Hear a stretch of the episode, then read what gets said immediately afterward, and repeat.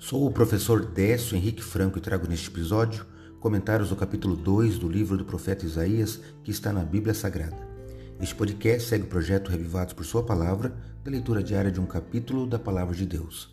Me acompanhe aqui, onde iremos ler toda a Bíblia.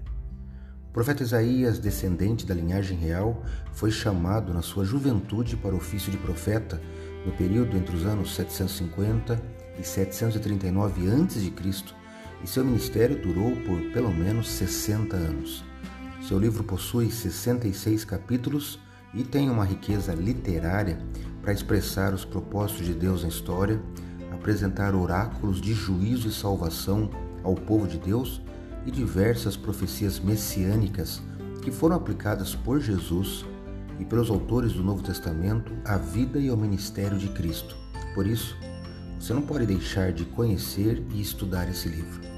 No capítulo 2, Isaías profetiza a vinda do reino do Messias, informa que a iniquidade é a causa do desamparo por parte de Deus e então Isaías exorta a temer, por causa dos efeitos poderosos da majestade divina. Neste capítulo aparecem algumas vezes a expressão o dia do Senhor. Eu vou destacar hoje o versículo 12, leio na Bíblia Nova Almeida atualizada. Porque o dia do Senhor dos exércitos será contra todos os orgulhosos e arrogantes e contra todos os que se exaltam, para que sejam humilhados. Isaías capítulo 2, verso 12. O dia do Senhor é o dia da ira de Deus sobre as nações individualmente e sobre o mundo.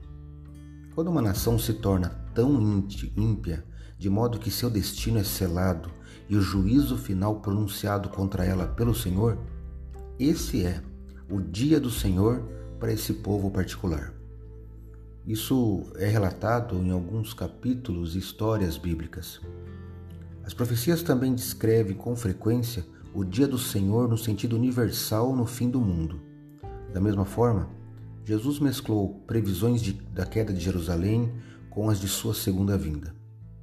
Na leitura de Isaías, observe esse tema ao longo do livro.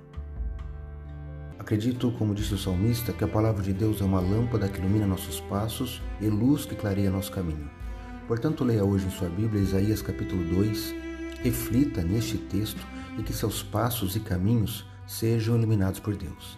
Um abraço e até amanhã.